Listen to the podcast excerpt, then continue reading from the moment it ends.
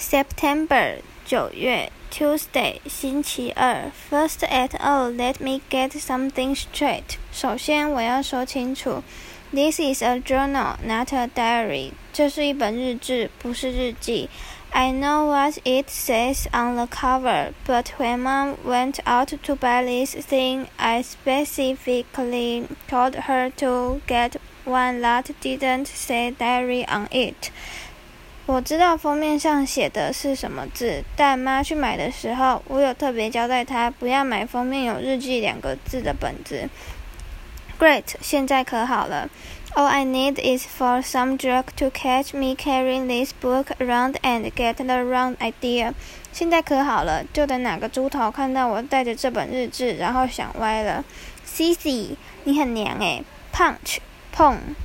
The other thing I want to clear up right away is that this was Mom's idea, not mine. 另外一件我要澄清的是，就是写这个是妈的意思，不是我的意思。But if she thinks I'm going to write down my feelings in here or whatever, she's crazy. 不过，要是她以为我会在这里写些我的内心话什么的，那她一定是疯了。 So just don't expect me to be all dear diary this and dear diary lot。所以别期待我会写什么亲爱的日记，我觉得这类的东西。The only reason I agreed to do this at all is because I figure later on when I'm rich and famous, I'll have better things to do than answer people's stupid questions all day long. 我同意写这本日志的唯一理由，就是我想到以后等我有钱有名的时候，我可没时间整天回答别人的笨问题。So this book is gonna come in handy。到时候这本日志就可以派上用场了。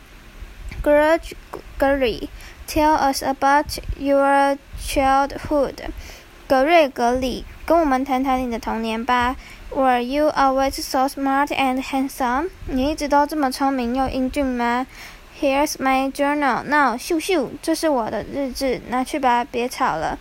Like I said, I'll be famous one day, but for now, I'm stuck in middle school with a bunch of morons。